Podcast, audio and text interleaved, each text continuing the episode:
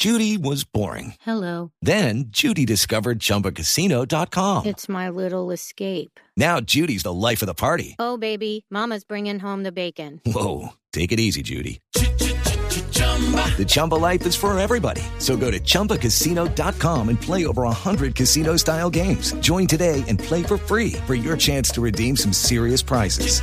chumba ChumbaCasino.com. No purchase necessary. Void where prohibited by law. 18 plus terms and conditions apply. See website for details. Son las 8 de la noche. Aquí comienza Mesa Blue con Vanessa de la Torre. 8 y 2 minutos de la noche.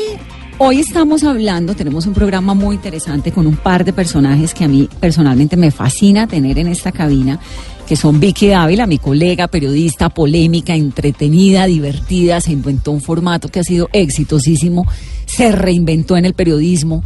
Es un ejemplo a seguir para un montón de gente. Vicky, bienvenida. Gracias Vanessa, un saludo muy especial a todos los oyentes a esta hora, a todos los que se conectan y seguro vamos a pasarla muy bien. Además a mí me encanta no solo estar con, con Vanessa y poder tener esta invitación, sino poder estar con Danielito, que siempre yo lo estoy es entrevistando. ¿Cuál Danielito? Si ya tiene como 50 años, el youtuber de 45. ¿Cuántos años tiene Daniel? Hasta ahora 44. O sea que Vamos lleva cuatro qué años con Hola Son- Soy Dani, porque usted Eh, arrancó con el empecé youtuber de como a los 40. 41, Sí, a los 40. 40, 41, casi 42, como dos años largos. Sí, Daniel Sampero Espina. Numeral, Vanessa, pregunte a los tuiteros. La verdad es que la excusa es buenísima, hoy es el Día Internacional de los Tuiteros, que tiene una particularidad porque en realidad no fue el 12 de marzo el día en el que Jack Dorsey, que fue el gran fundador y el presidente de Twitter, Twitter mandó su primer mensaje. Eso ocurrió verdaderamente el 21 de marzo. Pero los tuiteros, Carolina, por alguna razón, asimilaron el 12 de marzo y hoy en el mundo se está celebrando, conmemorando, festejando el Día Internacional del Tuitero. Sí, Vanessa, buenas noches. Y Jack, ¿qué, ¿quién es hoy? Es programador, especialista y empresario, tiene 42 años, vive en San Francisco y en Twitter en 2006, ¿qué escribió y por qué se inicia toda esta era de la que nos tiene hoy con dos grandes invitados? Escribió en su primer trino, configurando mi Twitter. Y yo quiero empezar por ahí. ¿Cuál fue el primer trino de Vicky y de Daniel? Uy, ¿hace cuánto? Esto arrancó en el 2006. ¿no? 2006. O sea, Pues yo no, 13 yo- años. Yo no recuerdo cuál fue mi primer trino. Sí recuerdo cómo entré a Twitter. Y era que a mí me parecía que no, yo no tenía que entrar a Twitter. No, nada. Y de pronto hicimos una apuesta en la mesa de trabajo. En ese momento yo trabajaba en, en la FM, en RCN, y perdí la apuesta y me tocó abrir Twitter. Ah, pues una apuesta. una apuesta, sí. Pero, Y ya, pero Twitter era Twitter. Claro, Twitter ya era Twitter, pero el gran tuitero era Álvaro Uribe, realmente, que yo creo que fue en Colombia el primero que le dio la importancia que tenía esa red social. Que la importancia era básicamente saltarse a los medios tradicionales de comunicación. Que es lo ¿no? que hacen todos los presidentes, porque por ejemplo en Usan América Twitter Latina para eso. El que más lo usa es Nicolás Maduro, ¿no? Sí, Nicolás Claro. Maduro está también el presidente Macri, Bolsonaro y en Colombia. Las cifras hoy cuáles son? ¿Quién es el tuitero que más, además de Vicky y Daniel, obviamente, quiénes son los más top? los top Los en Colombia? No, en políticos tenemos presidente, expresidente Juan Manuel Santos, 5 millones 300, seguido por el expresidente Álvaro Uribe, 4 millones 700, Tiene más santos, ¿qué tal? más santos. Mire. Gustavo Petro, 3 millones 200, Antanas Mocus, hoy senador, 1 millón 800. Pero en Colombia los que más tienen son Shakira, 51 millones, James, Pues es que 18 Shakira ya no es millones, colombiana, che. Falcao, 17 millones, Juanes, 11 millones. Uy. ¿Y en el mundo? En el mundo, Katy Perry tiene 107 millones, Justin Bieber 100, Ciento- 107 millones tiene Katy Perry. No, no, no, no, no. Eso es casi tres veces la población de Colombia. y Justin Bieber 105, Barack Obama 105 millones. Y la verdad es que es una herramienta de comunicación para los políticos importantísima. Barack Obama, uno de los grandes triunfos de su eh, campaña en el 2008 a la Casa Blanca fue haber cogido esa herramienta de Twitter y comunicarse con la gente de tú a tú, ¿no? O sea que nosotros tenemos como el 2% de lo que No, tiene Barack es que Obama. sí. No, pero bueno, si uno tiene el 2% de la genialidad de Barack Obama, está sobrado para el resto de la vida. ¿no? Ahora, Twitter tiene un montón de cosas positivas. Empecemos por eso, lo bueno que tiene Twitter, Vicky. Lo bueno que tiene Twitter, la, mm, la posibilidad de compartir democráticamente con toda la gente que te quiera contactar. Eh, otra cosa positiva es lograr decir en pocas palabras, a veces es un problema, mm, poder decir en tan pocas palabras, en tan pocos caracteres lo que uno quiere decir, pero eso lo ayuda a uno a sintetizar. Entonces me parece que para los periodistas es buenísimo. Es casi que uno escribe un titular allí en el, en el Twitter. Y lo otro es que pues que estamos en un universo como paralelo. Yo ya digo que las redes sociales son como una especie de universo paralelo. Sí. Uno tiene una vida en Twitter y otra vida en el resto de la vida, ¿no? Si es que la logra desconectar. ¿Usted es de las que se desconecta en Nunca. algún momento? Nunca, nunca. Siempre estoy conectada. ¿A qué horas arranca, coge el celular? Cuando abro los ojos es lo primero que hago. Antes del buenos días, mi amor. Totalmente, sí. Es lo primero que hago. Tomo el celular y miro cuáles tendencias hay. Fíjese que yo miro primero eso, lo que hay en las redes, que los periódicos. Fíjese usted. Sí, pero además creo que un montón de gente, que eso también tiene que ver un poco como con lo que han llamado la crisis del periodismo. Ahora nos informamos de otras formas también. ¿Usted, Daniela, qué horas coge el celular de primeras a las 4 y 50? Sí, yo creo que apenas, apenas abro el ojo, sí. Sí, es como el, el primer hábito que tengo. ¿Y? Instantáneamente, tendencias de Twitter. Eso es lo primero que miro. ¿En Colombia o en el mundo? En Colombia siempre tengo la, el Twitter eh, programado para ver las tendencias de Colombia, pues no del mundo. ¿Y la última mirada al celular es a qué horas? Antecitos de dormirme, es horrible. Sí. Eh, uno duerme con el celular en la mesa de noche, eso debe estar mal hecho, me imagino, debe dar cáncer, debe pasar algo, pero es inevitable. Y, y sí, es un nuevo hábito, definitivamente. Trato en la medida de lo posible de que si hay gente, pues no uno no empiece a tuitear, como tratar de sacar un tiempo especial para eso, porque es muy fácil volverse un autista y dejar de ver a los ojos a la gente. Al menos Twitter consiste en escribir. Pero la gente que empieza a volverse La adicta de. Instagram y Hola, aquí estoy, de todo el berraco día al celular, sí, eh, comiendo, tomándole fotos a- al pedazo de gordo del churrasco que no se comió. Todas esas manías son realmente de psiquiatra, pues. Bueno, ¿el celular con el Twitter termina siendo algo positivo en la vida de uno de- en general o tiene algo de negativo en la suya, personalmente? No, yo creo que para nosotros que somos periodistas, eh, todo esto puede jugar a favor. Es decir, no creo que haya habido un momento en la humanidad en la que en el que sea más propicio ser periodista que este, porque nunca antes había sido tan fácil enviar un mensaje, Sí. ni poderlo hacer de manera tan gratuita y trascendiendo límites geográficos y generacionales como ahora.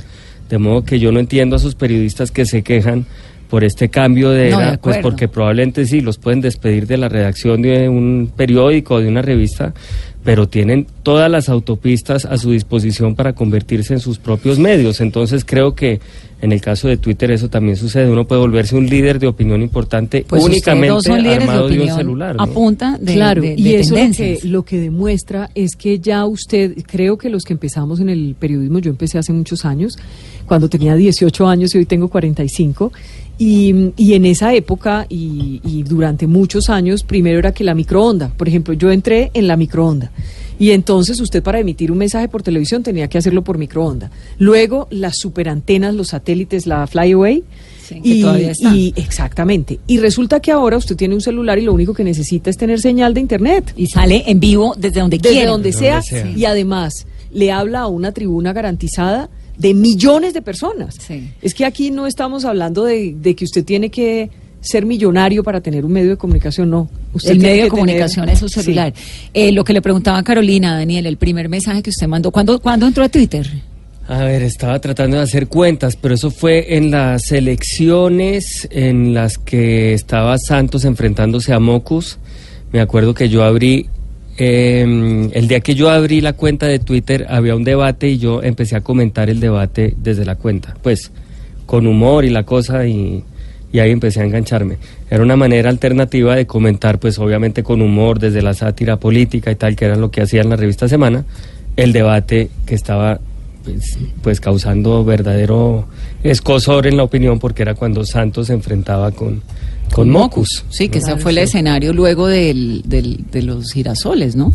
Era la ola verde, era ola toda esta pasión que estaba despertando Mocus, eh, todo lo que estaba sucediendo y eh, pues fue una cosa muy impresionante.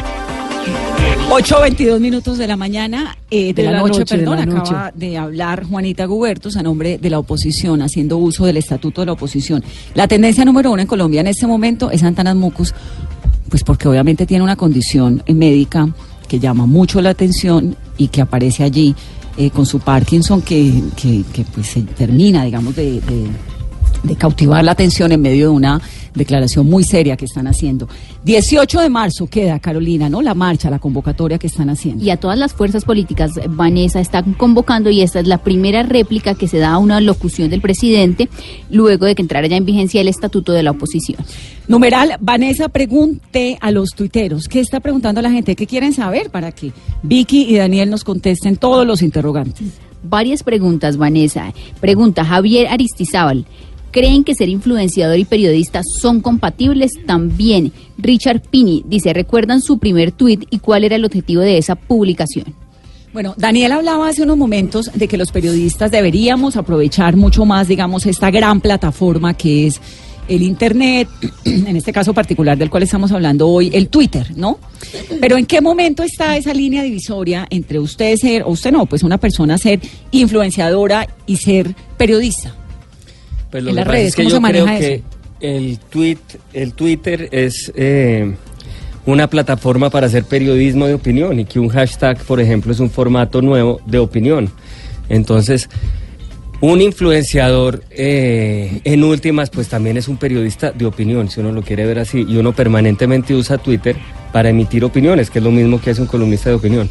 De modo que no creo que sea tan trascendental la división de esas dos cosas, a menos de que haya de por medio un asunto comercial. Esa es la única incompatibilidad que es complicada. Es decir, yo creo que uno podría tratar de vivir de las redes y de ser un periodista de redes independiente y demás. Si no le hace publicidad a la camisa, O, si sabe hacerlo de una manera transparente, es decir, eh, cómo puede uno dejar en claro que sus opiniones son opiniones libres, que no están eh, sesgadas por una marca que lo está auspiciando, cosas de ese estilo. Es decir, yo sí creo que hay cosas por resolver como esas, pero en términos generales creo que un influenciador en últimas es lo mismo que un columnista de opinión, sino que acomodando su opinión a los formatos digitales de hoy. Pero me gusta eso de la opinión, de la diferenciación, porque, digamos, uno ahorita que ve, no, es que el periodismo está en crisis, que es que ahora cualquiera con una cámara es un periodista. Cualquiera con una cámara grabando en cualquier episodio y poniéndolo en Twitter, en las redes sociales, aquí está ocurriendo esto, ¿es un periodista o es un señor con no, una cámara? Por supuesto que no. Es no un lo señor es. con una cámara, ¿no? Es que creo Claro. que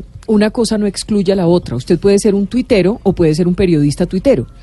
Y me parece que esa es una cuestión que vale la pena eh, Explicar. como dejar muy clara, porque una cosa es el periodista que se formó, que, que hace un trabajo responsable, que se dedica a eso y que sabe cómo se cubre una noticia, por ejemplo, o cómo se emite una opinión, si es un periodista que es de opinión.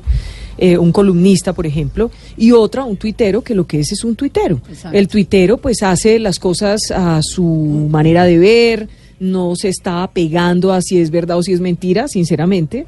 Sí, pone su mensaje y punto, y dice lo que quiera, porque para eso es democrático y hay libertad de expresión. Sí, entonces una cosa no excluye a la otra y me parece que Daniel lo tocaba al principio y es que eh, algunos periodistas a veces menosprecian las redes sociales y dicen que es que esto es el boom del click, que es que esto banalizó el periodismo, que esto dañó el oficio y yo no creo, yo creo que uno puede ser un buen periodista o puede hacer su trabajo bien hecho.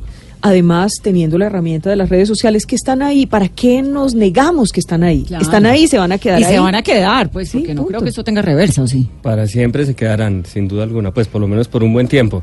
Y complementando a Vicky, yo también quisiera decir que lo que lo hace a uno periodista al final no es manejar o un formato digital, perdón, o unos programas de edición o tener una capacidad de síntesis para poder escribir en Twitter, sino las cosas de fondo que lo hacen a uno periodista, es decir, eh, eh, hacerle contrapeso al poder, poder. fiscalizar al poder, fiscalizar los excesos del poder, tratar de buscar la verdad, etcétera. Al revés, las redes sociales han servido para confundir eh, al periodismo, para saltárselo. Y uno ve a los líderes y mientras más caudillistas sean, perdón, menos agua le traen. ¿Qué le pasó? Mientras más, mientras Tome, más tome caudillistas sean, digo, eh, le vayan a un esta agua, agua saborizada. Está bien, no sé. Le mandan de la fiscalía. Mientras, eh, mientras más caudillista sea el movimiento, mientras más mesiánico sea el líder, más utiliza las redes sociales para saltarse a los medios tradicionales, que es lo que hace donde están los periodistas que los pueden cuestionar y lograr posicionar su verdad como la única verdad, la verdad irrefutable, incuestionable y demás. Eso lo podemos ver también en Colombia con el uribismo y el petrismo, por ejemplo. Creo que son eh, organizaciones muy bien eh, articuladas en las redes, quizás también para eso, ¿no? Claro, porque ellos deciden a quién le contestan y qué. Que es lo que no pueden hacer en una entrevista con un periodista. Claro, es decir, cuando Donald Trump se le sienta al New York Times, pues tiene que contestarle las preguntas de un señor que yo estoy de acuerdo con lo que decía Vicky, con lo dicen ustedes, que el periodismo es una cosa y el señor con la cámara en Twitter, el tuitero, pues es otra, porque el periodista tiene como una obligación de unir contextos, hacer una investigación previa, entiende lo que pasó antes, lo que pasó después, tiene como una cosa mucho más compleja. Yo diría que las redes son un medio más, se convirtieron en un medio más. ¿Un En medio un medio para cuando yo sí, en un medio para emitir un mensaje, como cuando tú lo haces a través de la televisión o lo haces a través de la radio, de la prensa o de las redes sociales. ¿Cómo, ¿Sí? fue, ¿Cómo fue su incursión en las redes? Digamos, ¿usted por qué termina volviéndose un personaje tan fuerte digitalmente? Porque me quedé Vicky sin Dávila. trabajo. Vicky Dávila digital. Sí, porque me quedé sin trabajo sin lugar a dudas. Y esto pues me obligó a, a aterrizar como de barriga de alguna manera en, en YouTube. Y yo ya había visto tres meses antes, llevaba, llevaba a Daniel como tres meses en ese experimento y todo le había salido tan bien. Y yo recuerdo, Daniel, ¿se acuerda? Que nos vimos para grabar un video, el video de las almendras. Claro, que yo te llevé almendras. Sí, claro. Y ese día revisamos con Daniel y con Diego Santos cómo era mi Twitter. Exacto. Y nos dimos cuenta que tenía una buena penetración, bueno, todo eso. Y exacto, bueno. Y resulta que ahí, ese día, como que ellos me dijeron, pero tú deberías tener tu canal de YouTube y no sé qué.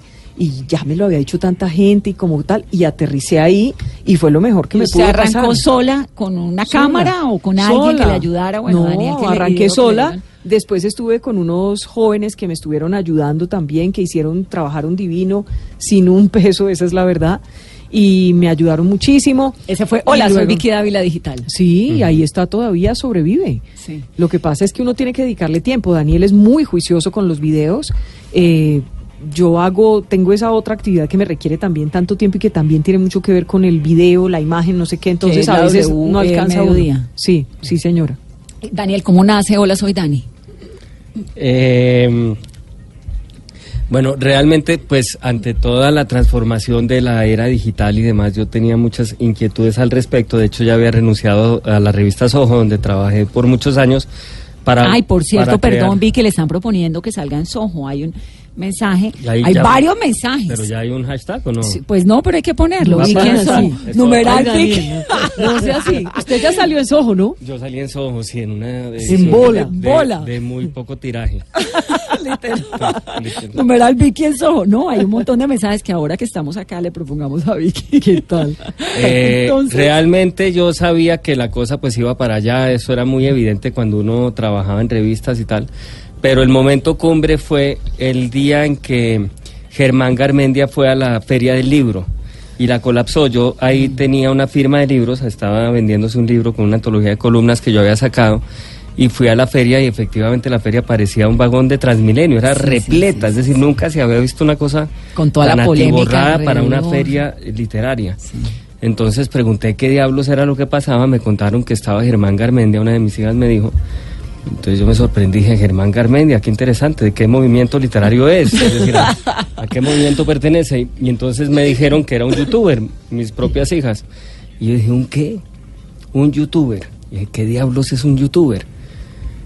Entonces me dijeron, es un, una persona que graba sus propios videos en una edición así como frenética y tal. Y yo pregunté ahí, pero como el capitán Ángelo con el viceministro Ferro, ¿o qué? ¿A qué se refieren cuando dicen que graban sus propios videos? Y me explicaron ahí pasándome el celular lo que era un youtuber y desde ahí pues entendí qué diablos era un youtuber. Pero los no youtubers tenía son, tema. en ese momento eran todos de 20 años. No, yo no tenía tema de columna, todo el mundo estaba hablando de eso, muchos escritores, intelectuales hacían pucheros ofendidos de que la feria del libro se hubiera llenado ahora con youtubers y tal. Entonces me dio por escribir una columna en la cual decía que si para vender libros había que volverse youtuber, me iba a volver youtuber. Pero como yo no tenía ni idea de editar, ni mucho menos, llamé a un gran amigo mío que es un enfermo por la edición y que no hacía sino grabarse a sí mismo jugando fútbol y a sus hijas y a su esposa y demás, eh, que se llama Diego Santos, y le pregunté si él me ayudaba a grabar un video. Yo escribía el guion y lo actuaba si me tocaba, pero que él convirtiera eso en un video. Y efectivamente lo hizo y sacamos la columna con el video y ahí empezó Y fue un Eh, éxito de inmediato. Pues, un es que cambio, Era muy ¿no? raro ver a un señor de Sí. 40 años del periodismo tradicional payaseando como un youtuber. Era extraño, era como una mezcla de dos aguas muy raras. Y- Ahora, ¿es monetizable. Sí. o es un hobby? No, es monetizable. Pero digamos, es monetizable, pues sí, porque lo invitan a uno a un viaje, a una cosa. Esto es como, como que lo que le pasa no, a un uno, montón de, a uno de- de YouTube le paga por, por cada clic. Eh, en cada país pagan distinto. Entonces en Colombia la tarifa no es muy alta, la verdad en México es mucho más alta, en Estados En Unidos Estados es Unidos muchísimo es más alta. claro. Hacen una especie de promediado y según lo que lo vean a uno le pagan. Eh, pero pues no pagan como para que, es decir, para vivir de eso no tendría que hacer millones y millones de vistas. No Un todavía. chino de estos youtubers reales pues sí lo puede hacer porque cada video de ellos tiene, no sé, 5 millones de vistas. Y porque seis. además trabaja mucho la cosa comercial también. Que es donde está la plata. Claro, no, Ahí es sí. donde uno... Ahí sí está la plata. Exacto. Que es donde uno no se mete porque no es periodista, entonces uno no puede salir haciéndole el tour a la agencia no de viajes. o- Claro, pero Bueno. hay que saber entonces uno si puede hacer eso, con quiénes podría hacerlo, que no se sienta incómodo, que no quede maniatada la independencia de uno y ver si uno lo puede hacer. Por ejemplo, yo he hecho algunas cosas eh, con causas o con cosas que sé que son compatibles conmigo y que no me van a quitar la independencia, como la Asociación de Cardiología, por ejemplo, después de los 40, pues eh, eh, uno se vuelve un influenciador para que la gente se haga exámenes y Del cosas de ese corazón. estilo. Entonces hasta ahí creo que no hay lío, ya es O- distinto. con usted no es de eso, Sin. Fronteras. También, yo tengo esa ONG y están eh, tratando de, de patrocinar. Estamos al aire, ¿no? No, respeten el programa. Qué horror, miren cómo Se hacen meten, ahí esos- los estamos viendo en nuestro live. Óigame, hay algo que me parece importante decir con respecto a las redes sociales eh, y el valor que tienen, y es que cuando yo oigo que hablan con desdén de las redes sociales, y digo en nuestro oficio, no me gusta porque es que un periodista no puede despreciar una audiencia. No, se dañó. Y esas son unas audiencias, Bueno, Vicky. unas audiencias que están allí, que están esperando eh, ser informadas. Espéreme, Vicky, ya voy a ahondar en este tema de las redes sociales, que me gusta esto de la democratización, además de- del acceso a la gente. Jorge Alfredo y Malú, que también tienen, eh, ya llegaron, tienen que sentarse a participar del programa. Sí, me da lo pena, mínimo ¿no? que esperamos lo, mínimo, lo mínimo que esperamos, sí, Con ¿no? Ruana, porque con este frío. Sí, no, sí. Si llegaron, pues de una vez. Malú no es muy metida en Twitter, ¿no? En las redes, ¿cómo le va, Malú? Eh, no, pues obviamente, a ver, ¿a quién sigo? A Daniel y a Vicky, por supuesto. Pero no soy muy activa. No soy muy ¿Por qué? activa. ¿Por qué no ha hecho ese salto? No, porque primero le tengo respeto a las redes. Eh, eh, segundo, porque, porque tampoco tengo muchas cosas para contar de interés general. Y yo creo que los que trabajamos en medio, los que somos periodistas, sí debemos tener, digamos, una agenda concreta. Las cosas personales sobran en redes para las personas que trabajamos en los medios. Con lo cual, lo mío se limita a informar y a, y a meterme con el tema profesional, con el día a día, lo que vamos a sacar, la noticia del día, qué está pasando. Es decir, el tema de las redes es netamente informativo, no es personal. Pero mire, mire que, que Malú lo maneja, es decir, ella lo ve como que si uno se mete en redes, entonces tiene que hablar de cosas personales, ¿no? No necesariamente. Según la Eh, red de golpe, ¿no? Instagram es más una Instagram red para es ese la- estilo. sí, claro. Si uno es mayor de 40 debe hacer analogías con revistas. Yo creo que Instagram es como una especie de jet set.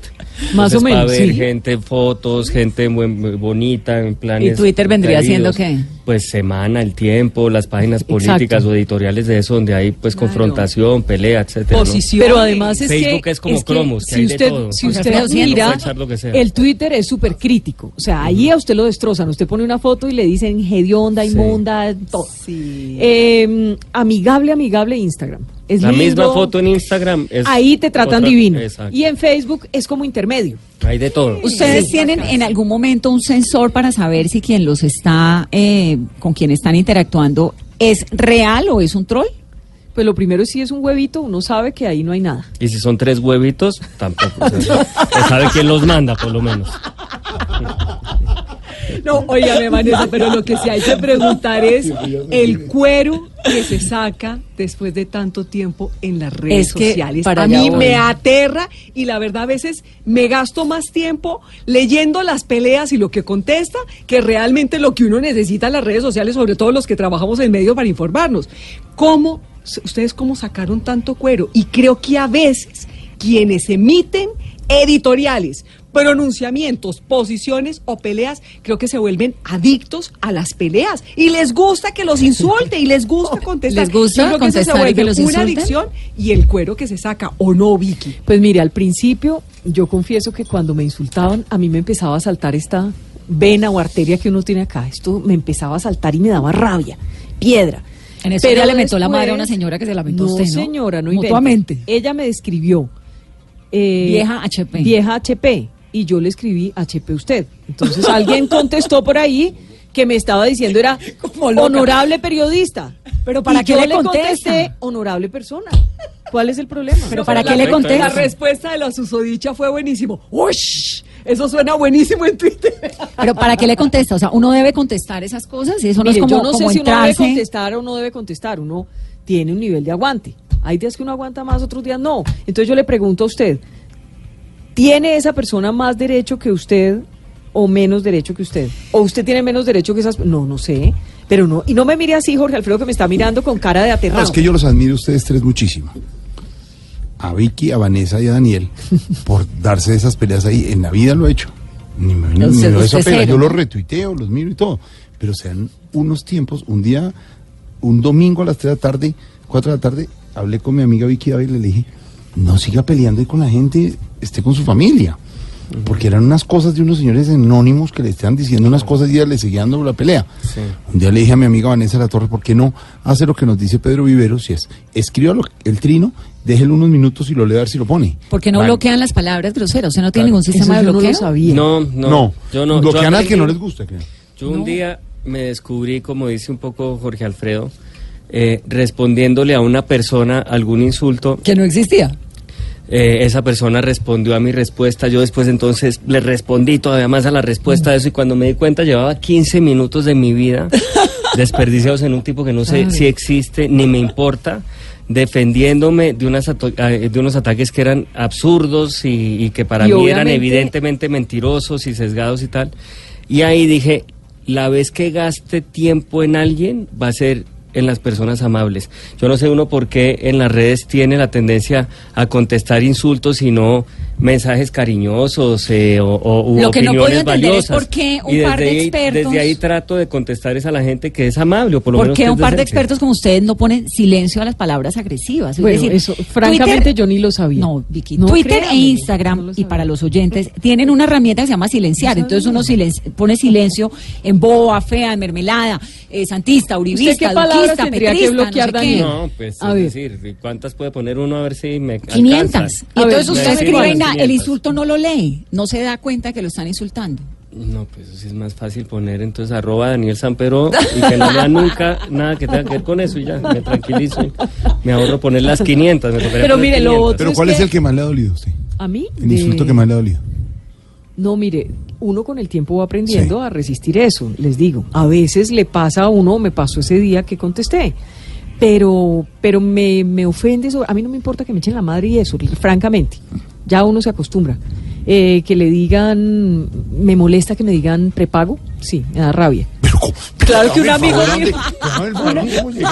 Pero le la voy a decir, un amigo mío, le digo yo, oiga, y es que levanta. le dicen, le Pero dicen, que- oígame buenos días, buenos No, días, pero prepago. además No. lo pensó, como que me digan prepago, pero claro que no Pero me- óigame esto, es que un día no yo voy la a un amigo palabra. mío, le digo, oiga, eh, es que imagínese, es que a veces también lo tratan a uno muy mal ahí. El otro día me estaban diciendo prepago y me dice, oye, pero eso a tu edad es un piropo.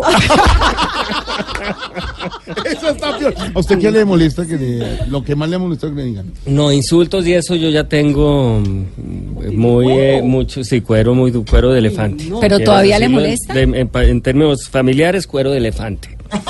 Pero no, me han dicho de todo y ya realmente no me importa. Hay algo que sí me pone muy nervioso en las redes sociales y son las noticias falsas. Y cuando yo he sido víctima de campañas de difamación a través de noticias falsas, eh, eso es muy angustioso. Y por eso también creo que los Cuando le periodistas... violador de niños. Pues, por ejemplo, violador de niños fue... ¿Cómo decirlo? Es decir, una crítica constructiva, o cómo se puede decir a eso, que emitió un día No, uno de delicado. los líderes digitales más de los líderes políticos más importantes de Colombia. Sí, porque es una sí, porque se le dio la gana. Eh, y después además trató de sostener la acusación. ¿No? Eh, eh, Eso fue una cosa aterradora ¿no? y terrible. Pero bueno, La calumnia, es que eso es lo que La es, es calumnia una es muy calumnia. dolorosa. Claro. Y la- y perdóneme, solo le hago un paréntesis ahí. Daniel. La calumnia cuando viene de una cuenta certificada, de un personaje importante en el país, tal, No, pues claro. eso es, eso es muy duro. Yo creo que la, para mí, la única vez en la que de verdad eh, me, me dolió de verdad fue ese día en el que salió un mensaje calumniador desde la cuenta de la directora del Centro Democrático claro. ese día, cuando a usted le dicen desde la cuenta de una persona Claro. conocida, hombre, usted nunca espe- usted espera que de un huevito le digan cualquier Claro, cosa, es que una cosa es pero de una cuenta anónimo, sí. certificada que le digan a usted este tipo de cosas, pues usted eh, ya esto es a otro precio. ¿Y Lo eso están quedó? difamando. ¿De quién ¿Y eso aprenden? cómo quedó? Quedó en que pues el Centro Democrático dijo que se trataba de un joven que había escrito ese mensaje. Yo Sí, les como digo un community manager que había cogido el, el, siempre le echan la culpa a un pobre chino que no sé qué. Y, y durante todo un fin de semana estuvieron haciendo incesantes campañas de desprestigio, que el chino puso la cara, que no, que Sí. Vicky era un matoneo. Sí. Pero por Entonces, Dios, al cuando es una otro cosa día, articulada ustedes no vieron que al otro día el pues, hashtag era yo soy fulanito de tal. Sí, Sí. claro. Hola, Bueno, pero no, el- no, una cosa, Vanessa. ¿Nunca han pensado cerrar la cuenta, por ejemplo? Como hizo No, si acaban de decir que no solo, la, no solo no la van a cerrar, sino No. que creen que es el futuro. No, yo creo que es un sitio... Zuleta la cerró y está tranquilo en la vida. Pero yo creo que es, un, No. es una plataforma para hacer periodismo que es muy importante y que cada vez tiene más penetración, como decía Vicky. Sí, eso sí de la Despreciar, penetración. Sí. Hay un montón de despreciarlo gente en el no me parece a ver El ¿cómo camino. lo- sí no pues por Yo lo al- menos para mí a mí me parece que es una gran herramienta de trabajo que es un que las redes sociales son un, son multiplicadoras del trabajo que usted hace Mm. eso lo he aplicado yo en la W a las 12 del día y mm, pues me ha salido realmente muy bien sí. y no solamente son los oyentes son los cibernautas son los que se conectan desde cualquier lugar del planeta son los que están siguiendo el Twitter son los entonces ¿por qué desperdiciar esas audiencias si esas audiencias también merecen ser informadas? Y Ahora, no solo Vicky, eso, usted- hay- hay un meto la montón de cuchara gente- porque es sobre eso mismo. Yo también creo que los periodistas de alguna manera tenemos la obligación de meternos, no solo... eh, creo que no es saludable pues eh, que para sentirse uno cómodo lo deje de lado, sino que ahí es donde está sucediendo el nudo de las noticias falsas, por ejemplo, y si no hay periodistas metidos Sí, ahí pero en la esa tarea de los tubería, periodistas es desmentir noticias es falsas. verificar, es una de las tareas también, Pero a ¿no? qué horas hacemos noticias y nos dedicamos a desmentir No, noticias pero yo falsas? creo que uno tiene Pero- que estar ahí, estar poniendo digo- las cosas también en, en sus proporciones, con su contexto. Lo Daniel, primero que se pierde en las redes son el- de- es el contexto. por de ejemplo. dónde venga esa noticia falsa, porque si uno ve una noticia falsa en un sitio de gran, por ejemplo, de muchos seguidores, pues eso Hay te lleva decirlo. como periodista a, a verificar si sí o si no. Claro. ¿Cierto? Bueno. Pero si lo dice un- una persona, no sé, que tiene dos seguidores y dice cualquier cosa, pues usted sabe que eso no te- va a tener mayor relevancia. Claro. A ustedes los sigue un montón de gente en Colombia para los cuales ustedes son un ejemplo, ¿no? Pobre gente. Que ustedes, eh, eh, ¿a quién a quién siguen, digamos, a quién admiran, de quién se inspiran? Se han inspirado. Yo. Ustedes, Germán Garmendia, ya nos digo, ¿no? Sí, es como mi gran ídolo. Sí, eh, yo en, Twitter sigo a unos que son muy divertidos, muy recomendables y muy ingeniosos. Por ejemplo, uno que se llama Pater Pau, no sé si ustedes lo siguen, disfuncionario, es muy gracioso Es y muy, muy agudo. gracioso, sí. Uno que se llama Mucho Trópico también es muy divertido y muy agudo. Uno que se llama División Diariza. Un periodista que se llama Daniel Ruge, me parece que hace cosas muy buenas. Bueno, uno muy famoso. Chamonero. Sí, O sea, que es buenísimo, sí, sí.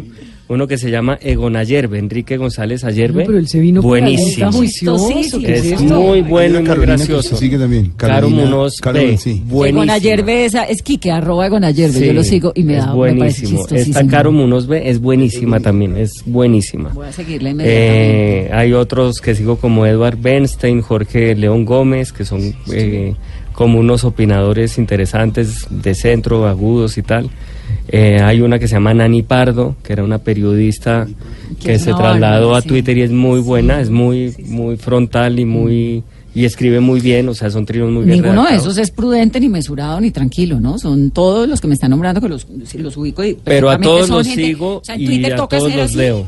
Pues yo creo que hay que destacar por algún lado, como en cualquier lado, y esto es una red de cosas instantáneas, pues, ¿no? De, de, de carreras de 100 metros, no de maratones. Entonces, eh, estos son muy ingeniosos, son agudos, son rápidos, son instantáneos, reaccionan rápido a las noticias. Son ácidos. Son ácidos. Pues mire, la verdad, yo sigo muchas cuentas oficiales. Estoy viendo que sigo a 1.792 personas. Eh, entre, ¿por qué me mira así, Jorge Alfredo? Sí, 1.792. porque ya es entre quienes No están, obviamente, eh, entre esos, pues obviamente está el expresidente Álvaro Uribe, está el expresidente Juan Manuel Santos, está Gustavo Petro, está Germán Vargas, todos los que tienen una relevancia política en Colombia. Me gusta seguir futbolistas. Entonces sigo a James, sigo a Quintero, por ejemplo, sigo a Falcao. Me gusta, eh, bueno, sigo a Obama. Eh, Sí, lo que lo, que lo Sí, informa uno. Exacto, y los medios tradicionales. ¿A quién Pero también a veces, ¿sabe qué? A veces cuando me está insultando alguien, porque los que lo odian a uno también lo siguen. También lo siguen. Eh, también lo siguen. Claro. Entonces, a veces cuando me echan un insultico, yo empiezo a seguirlo. ¿Bloquea? Mm, A veces bloqueo. Pero hace tiempo no bloqueo mucho, ¿sabe? ¿Y silencia? Y tengo como una idea. Yo Desarrolla creo la que, que aquí voy- nosotros vamos a Voy ayudarle. a hacer. un- Yo tengo una gente bloqueada, pero estoy pensando en desbloquearlos. ¿A cuántos tiene bloqueados? Uy, a un montón. Es que no tengo aquí la cifra, no, no sé cómo verla, pero pues tengo bloqueada una gente de todo el tiempo, que los años que he estado antes, poquitos, la verdad. Pero los voy a desbloquear. Los voy a Como para arrancar una desbloqueada. Sí, ¿Cómo Vicky, la desbloquea ¿A todo. quién le pertenece? Porque, como para volver a pelear. sí, porque desde que, la con- desde que la conocemos es peleonera. Hágame el favor la noticia. ¿Va a desbloquear para poder pelear más? Ella desbloquea a ver quién le está dando. No, sino que me parece, mire, a veces hay gente que me ha dicho una cosa horrible y entonces están ahí, yo digo, ay no, te bloqueo, chao, toma tu bloqueo. Y entonces después me escriben a otra red. Ayer, por ejemplo, me pasó. Me escribieron a Instagram, ay mira, yo te quiero mucho, pero tú me tienes bloqueada, pues, y desbloquéame, por favor.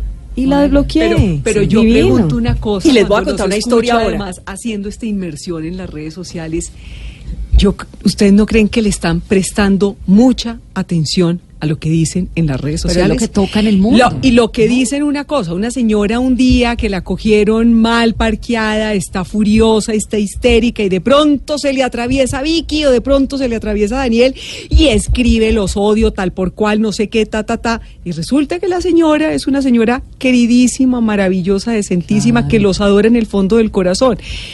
Yo, yo recuerdo a, a Talim, a Talim, Talim eh, Naseb, que es un, un gran pensador, no me acuerdo si pronuncio bien el nombre, pero él decía, miren, la- por ejemplo, el tema de las encuestas. Decía, ¿para qué hacen encuestas? Es que la gente responde desde el corazón, nunca desde la razón. Pregúntele a una persona qué es lo que prefiere en un restaurante. Ah, lo primero que dicen es que no haya música, soleado el restaurante, que te sirvan bien, tranquilo. Vaya usted a un restaurante solo. Usted va al restaurante que está lleno, que tiene la música a todo volumen. Lo mío va a eso. Le están prestando Está mucha atención a las cosas que se dicen en redes sociales. ¿Es verdad todo lo que dicen en redes sociales? No, no es verdad no todo lo que verdad. dicen.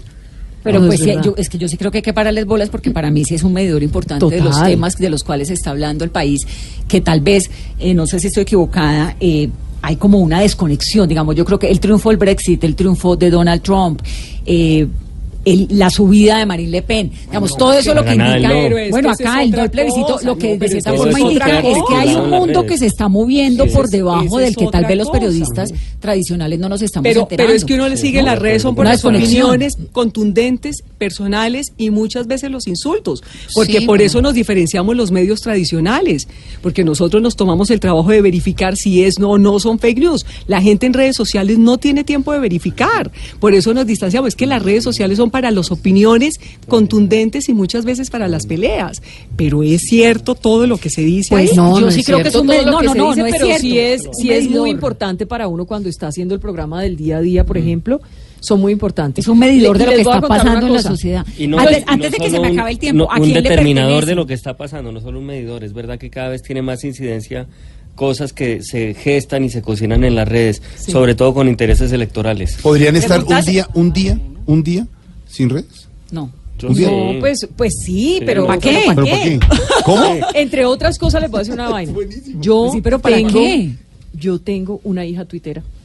¿Verdad? ¿Cómo Sí. debe saberla seguir? Es virtual. No, no le diga porque No después- No, después se la sí. montan, no. Se la Pero tengo una hija tuitera. ¿Y quién es el papá? Tengo una hija tuitera, ya le dije. Y resulta que esa, yo tengo dos hijos varones, ¿cierto? Pues esa hija tuitera que no conozco, pero la llevo en mi corazón. Hablamos mucho por el Twitter. Eh, me cuenta sus problemas, yo le cuento cosas, le ¿Se doy consejos y la adoro. Cu- cualquier cosa nos Sí. puedes escribir a nosotros, Vicky. ¿Y, y Pues, y y- y les Vicky, Pero ¿cómo puedes no- contar, con nosotros. Eres un ver, psicólogo. Quieras tomar les onces, voy a hablar decir, con alguien, adora Vicky, a mi, adoro a mi hija tuitera, primero, y segundo, me dice mamá del Twitter. No, no. No, Me dice sí mamá. No, no. Yo la adoro. Pero ¿cómo Y yo aparece le mando, bueno, No yo ¿no? Bueno, ríanse, pero es verdad. Yo le mando saludos a los papás de la vida reímos. ¿Ella real, eh, de ella. Le- Les cuento un eh, datico. Conocí a mi marido por Twitter, ¿no? Sí, Ah, sí, sí, sí es verdad. Y nos me contó un día. por mensaje dire- nos contó un directo. día, Y Diego, cómo fue la vaina. Y me empezó a escribir, Vicky. me empezó a escribir y bueno, en esas estamos. Ya tienen dos niñas. Sí, qué horror. Dos Sí. hijas se Vía tuiteras Twitter. también, como dice Vicky. Ahora, Y Vicky les da- es- le da es-. ¿ustedes a quién le pertenecen? digamos, Vicky tiene, pues Vicky Ávila Digital es suyo, ¿no? Pero digamos, todos esos seguidores, el, el Facebook, el Instagram, el no sé qué, el Twitter, todo eso. Lo de Daniel es, si usted no tiene jefe, ¿no? sí. Claudia la señora, pero ¿tiene otro jefe? No. No, no, no, no, o No. sea, no es de la casa editorial o algo así, ¿no? No. Y, y Vicky a quién no, le pertenece. No, Tampoco. yo tampoco le pertenezco a nadie. Las redes son propias. Son propias. Si usted se inventa algo suyo, ¿usted lo puede comercializar? ¿Lo puede vender como cosa Pero suya? nunca lo he hecho. No, no, se lo pregunto porque, digamos, esa es una ¿Tiene alguna idea o qué? ¿Hacemos algo? Pero toca hacerlo. Pero Vicky, Hagamos algo pero Vicky. Vicky sí eh, fue protagonista de un, de un experimento porque ella sí tenía su cuenta al com- en la, la primera con una de las cadenas radiales y al pasar a ser particular los seguidores fueron con ella, ¿cierto? Claro. Se- todo el mundo se pasó a esa cuenta. Eh, Tú tenías el- claro. en tu, Claro. tu nombre, tu cuenta tenía la sigla de la, de la cadena en la que trabajabas. O has- Claro, Que nadie sabe yo tenía. y cuando sí. se y cuando se Me fue particular se- la gente se pasó ahí mismo para allá. Sí, no hay Claro. problema. Es que no sé, es que se pasa la gente, la gente sigue llegando. Sigue llegando. La gente sigue hoy en día a las personas o a los medios de los de los a los cuales las personas pertenecen. Oiga, ya me están reclamando en la casa. No, hija, ¿cuál hija? Tenemos, Aterrados. tenemos hermanas. Todos quedamos aterrados. ¿Y es mayor o menor? Hermanas ¿Qué les van a decir 2.0. a Salomón y a Simón? ¿Qué sigue la gente? Eh, no, yo creo que la gente sigue personas. Y ese es el, el- el triunfo, como el, el cambio Sí, del periodismo, Sí, tal sí, vez. pues yo creo que el periodismo ahorita en las redes es sobre todo, bueno, marcas, pero las personas se vuelven marcas también. También Y- las- los medios. Y siempre va a seguir gente que le parezca interesante. A usted no lo siguen si no es interesante, si no sienten que allí se van a informar, o que allí se van a reír, o que allí se van a enojar. O sea, exacto. Te siguen porque tienen sentimientos. Las redes son sentimientos, mueven toda clase de sentimientos. Hay un gran sentimiento en el fondo que es el de la frustración, el de ser capaz, este está allí, este está, es privilegiado, yo le tiro piedras, pero también a- yo, yo siento que a mí también me quieren mucho en las redes. Sí, a uno Todos lo los días lo siento mucho cariño ahí y a mí ese cariñito me alimenta. ¿Cómo definen los hashtags? Porque cada vez que Vicky pone un numeral, pues es tendencia número uno en Colombia. A Daniel le pasa exactamente lo mismo. ¿Cómo lo definen? ¿Con base en qué? En la conversación del día, por supuesto, pero, pero ¿con base en qué? Aquí el genio es el doctor Daniel. Sí, No, sobre todo. No, yo creo que la clave es que inviten a la conversación digital, a que la gente los opinar. complete, sí, los mm, se preste para que sean ha- hagan paralelos, cosas ingeniosas, etcétera. Y uno interactúa con ellos, por supuesto. Es lo que toca, ¿no? Y en Por eso tiene mucho que ver lo que es también tendencia en, en las redes eh, durante las otras horas. Es que, francamente, yo creo que es maravilloso poderlos interpretar, poder hacer también una darles información a las redes sociales es porque es información veraz y como ya se nos está acabando el y tiempo, decirle a la yo gente, mire, yo los quiero leyendo. mucho. Sí. Yo los amo, los adoro, me encanta. Sí, yo también, porque- ah, pero le tengo que enseñar la clave de la silenciada, porque entonces todo. uno se levanta si tiene... Digital. Sí, yo tengo mi Eso hija. yo creo que es la noticia de la noche, la hija que no había, que nadie sabía que tenía Vicky. Bueno, ¿de cuál trino se arrepienten de haber escrito? Uy, yo creo que de muchos, seguramente.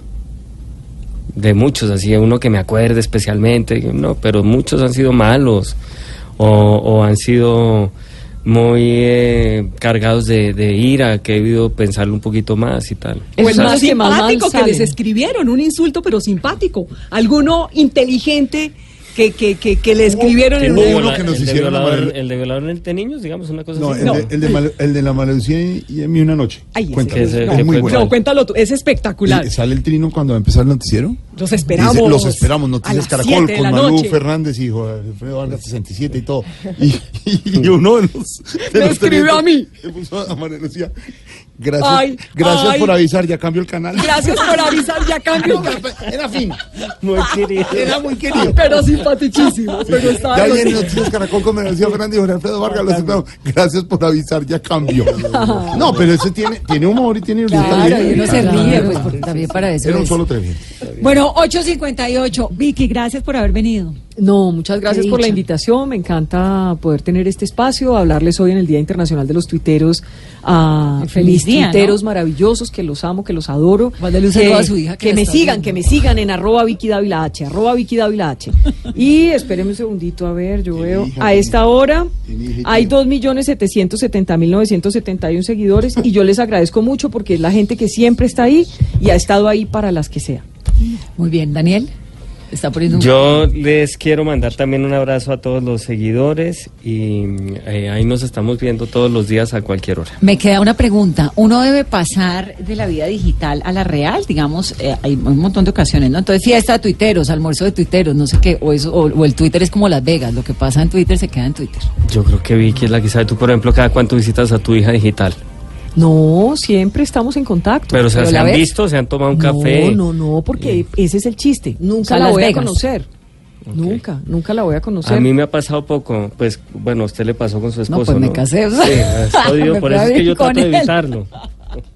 No, eh, a mí también me ha pasado muy poco. No, no suelo hacer eso. Sí, es ¿Ustedes como... ¿no? conocen a alguien? Twitter no, en Las gracias, Vegas. gracias de todos modos. Lo que pasa en Twitter se queda en No, Twitter. no, no, pero no se queda en Twitter. Fíjate que todo lo que pasa en Twitter, al contrario, tiene una trascendencia inmensa. Y hablo de los grandes temas del país, de los grandes No, pronunciamientos no, yo del digo, me país. refiero a acercamientos o a conocer. No, no, No, de golpe yo he conocido un no par de tuiteros después y me han caído muy bien y tal, pero O yo creo que por circunstancias profesionales, no porque... Bueno, me fijo mucho en tuiteros para temas laborales, eso sí. Ahí estoy viendo quién puede servir para trabajar en la productora Semana, Hace cosas dos semanas dijo qué sugerencias tiene para la columna y le salió, ¿no? Eh, Claro, sí, en, eso, en interactiva. eso la gente es genial, ¿no? Sí. Yo, su- yo, yo hago un montón de preguntas sobre de qué hago Sí. programa, qué tema les interesa, qué quisieran escuchar. Esa es Me parece que es un medidor importantísimo de lo que están pensando. Nueve en punto. Gracias, Vicky. Gracias, Daniel. Maluz Jorge Alfredo, pues bienvenidos. No se pasen cuando quieran. Hay una cuenta, ¿Qué tal estos? ¿Están la pasando? última, Vanessa, la Vieron última... y no me metí al programa. Les voy a hacer lo mismo en el set. En el usted todos los Bienvenida, días, todos los días se mete a Voz Populi, no me meten Todos en los días me le meto Somos Voz paso y- Ah, ¿sí? Claro, paso pasa y nos cuenta qué me tiene. siento. Bueno, pero no, muy chévere. La muy chévere. última, Muchas gracias la última recomendación que quiero hacer es seguir a Diego A. Santos. Sí, es Se súper los quiero recomendar. No, un no, gran pero qué pilera, también. eso trajo una lista. Diego Santos. Yo, en cambio, los invito a que nos sigan a las 12 en la W. Pero tampoco se hace publicidad, o sea, estamos en Blue Bueno. No. Diga mañana en la W que. regaño, Diga pues, mañana, mañana. diga, diga mañana en la W que nos oigan en Mesa Blue y en Voz Populi Sí, mañana entonces en la W, que oigan a mesa y a vos. 9 y 1, gracias Vicky, gracias Daniel, que tengan una muy feliz noche todos.